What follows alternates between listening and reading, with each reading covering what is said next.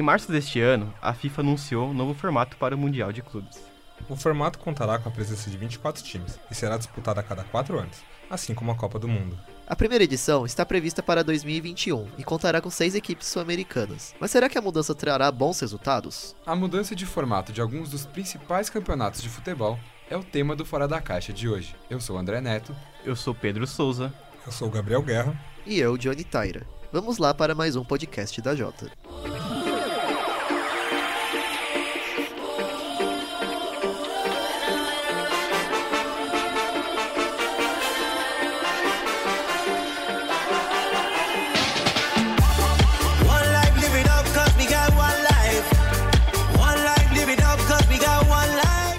Live It Up foi a música tema da última Copa do Mundo, realizada no ano passado na Rússia.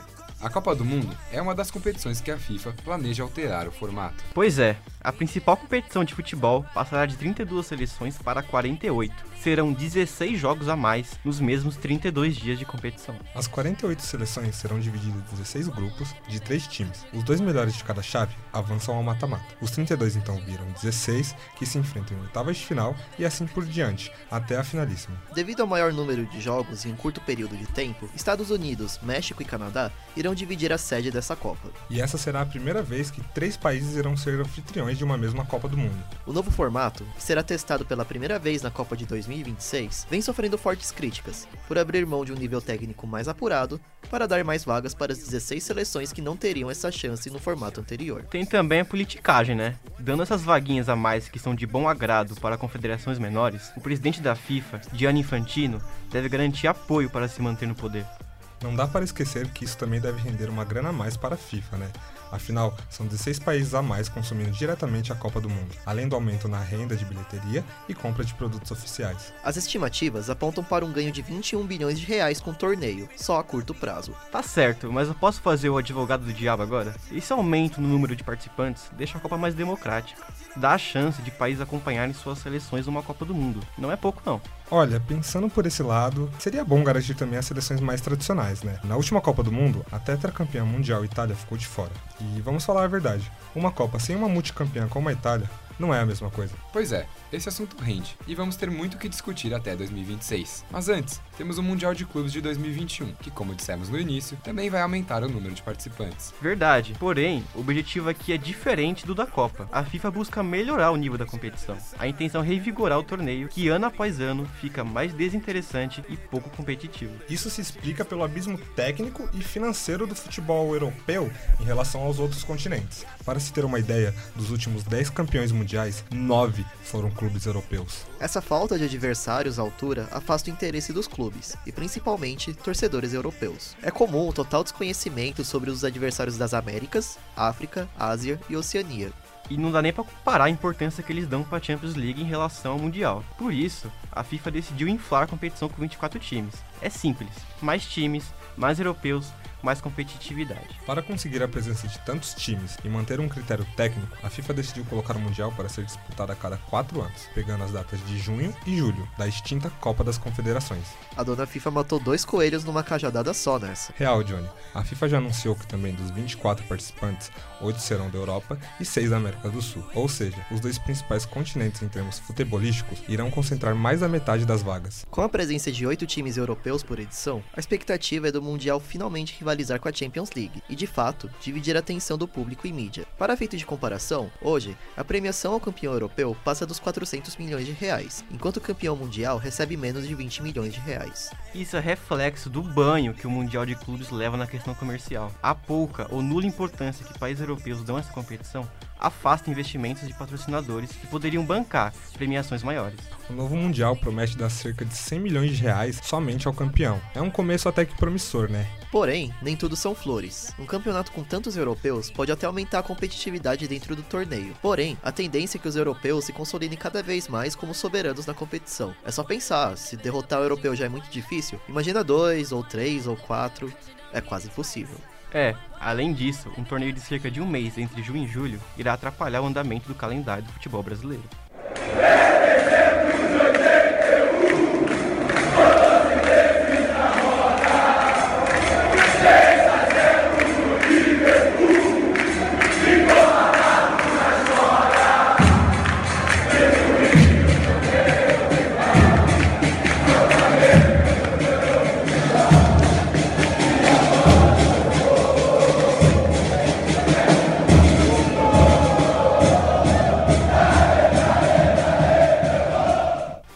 Vamos de ouvir um canto que a torcida flamenguista canta em todos os jogos. Grito este que rodou o mundo após a conquista da Libertadores e a participação no Mundial de Clubes, realizado no Catar o rubro-negro foi campeão da Libertadores em cima do River Plate, uma final que contou com uma diferença em relação às outras Libertadores. Neste ano, a Libertadores ocorreu pela primeira vez numa final única em um estádio neutro, formato adotado pela UEFA na Champions League desde a primeira edição. O Flamengo e o River Plate se enfrentaram no estádio Monumental do Peru. Era para o jogo ser no Chile, mas os conflitos políticos fizeram com que a final mudasse de casa. Perguntamos ao Douglas Checonello, fundador do Impedimento, site e Twitter especializados em futebol latino-americano, sobre a final única. Com a realização da final da Libertadores em um jogo único, que a Comebol resolveu fazer a partir desse ano, eu acredito que a confederação fere de morte uma das principais características, das mais genuínas características do futebol sul-americano, que é a identificação do clube eh, com a sua cidade, com a sua torcida,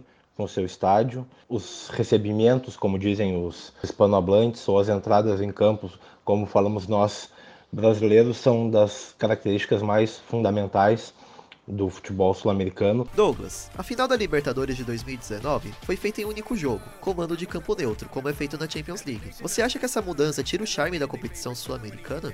A Comebol acaba, na verdade, importando as piores coisas do futebol europeu. Porque se há uma característica uh, sul-americana por excelência é a festa da torcida e a relação da torcida com seus times. Há um outro espírito de torcer na América do Sul.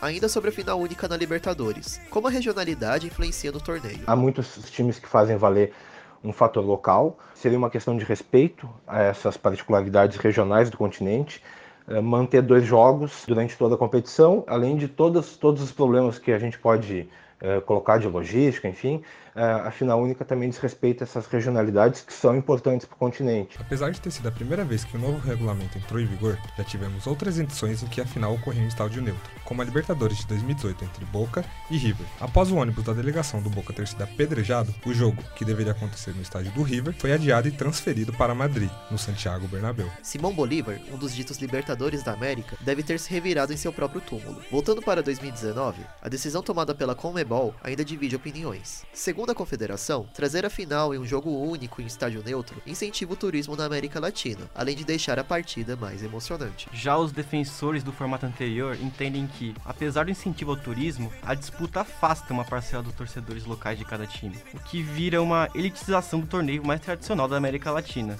Em artigo de opinião publicado no site Trivera lá em 2018, o jornalista Bruno Bonsante levantou algumas preocupações em relação à final única da Libertadores. Segundo o jornalista, Tal formato ignora diferenças geográficas entre a América do Sul e a Europa. O fato de haver menos estádios e países na América pode tornar o local das finais repetitivas.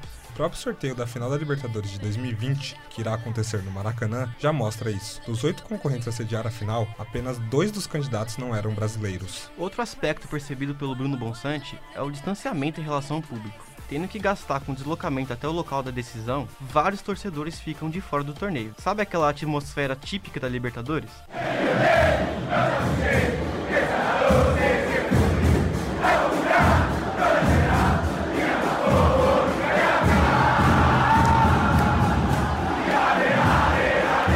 Como essa da torcida do Boca Juniors?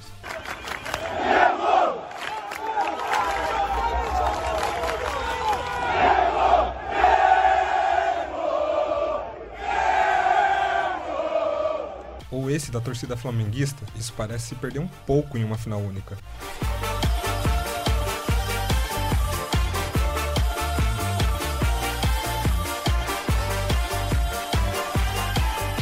Depois da ressaca do fim do ano, amistosos festivos, o ano seguinte, para a maioria dos clubes, começa com planejamento para os campeonatos estaduais, cada um com seus objetivos. Mas não vamos entrar no aspecto do planejamento ou da importância dos torneios. O foco são os formatos estaduais. E convenhamos, alguns deles são bem estranhos. Eu confesso que até hoje eu não entendi completamente o regulamento do Campeonato Carioca. Eu lembro que, há algum tempo, o vencedor da Taça Guanabara enfrentava o da Taça Rio, e caso um clube vencesse ambas, seria automaticamente campeão. Mas em 2020, a Taça Guanabara tem cruzamento entre chaves, enquanto que na Taça Rio, isso não acontece. Além do mais, o regulamento possui dois cenários. E se algum time vence em ambas as taças, isso não garante o título do Campeonato Carioca, apenas a classificação direta para a finalíssima. Acho que vale comentar brevemente como funciona o campeonato, né? Pode crer. Bom, existe a Taça Guanabara e a Taça Rio. No primeiro, todos os adversários se enfrentam, independentemente do grupo. Já no segundo, somente há partidas entre times de cada grupo. Os vencedores de cada turno se enfrentam em uma final de dois jogos. Caso o mesmo clube vença os dois turnos,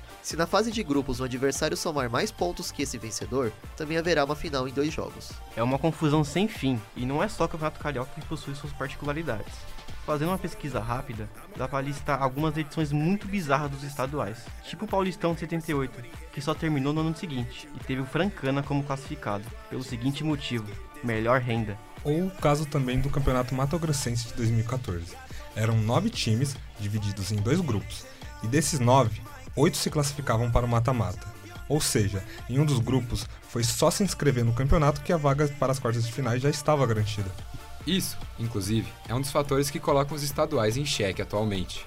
Alguns regulamentos beiram o amadorismo, o que deixa o calendário bastante inchado. Há clubes que decidem usar estadual para testes, como o Atlético Paranaense, mas para outros, trata-se de uma maneira de conquistar um título e dar satisfação para a torcida.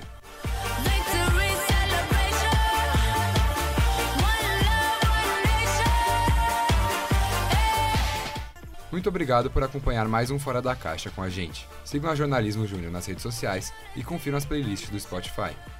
Roteiro e narração por André Neto, Gabriel Guerra, Johnny Taira e Pedro Souza. Produção e edição por Arthur Nascimento e Natasha Teixeira.